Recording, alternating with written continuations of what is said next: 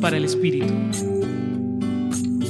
En el Evangelio de hoy, según Juan, se nos narra cómo se acercaba la Pascua de los judíos y Jesús subió a Jerusalén, encontrando en el templo a los vendedores y a los cambistas en sus puestos.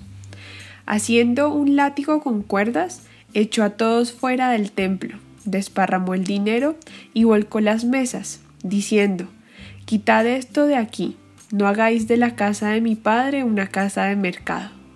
Los judíos entonces replicaron diciéndole ¿Qué signo nos muestras para obrar así?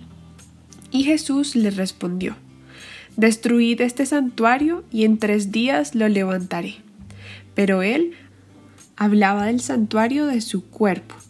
Con su actuar, Jesús se proclamaba Mesías y su presencia y sobre todo su enseñanza produjo una gran tensión, pues estaba asegurando la presencia de Dios en el mundo, la presencia de su amor, para evidenciar que su muerte en la cruz haría de él el templo único y definitivo de Dios. Esta lectura nos invita a preguntarnos ¿Dónde y cómo estoy buscando a Dios? ¿Dependo de un lugar? ¿De una persona específica para sentirlo cerca?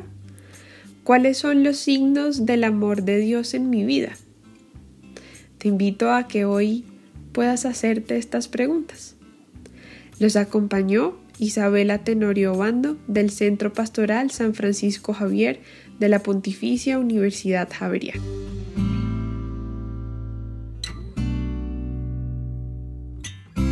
Escucha los bálsamos cada día entrando a la página web del Centro Pastoral y a javerianestereo.com.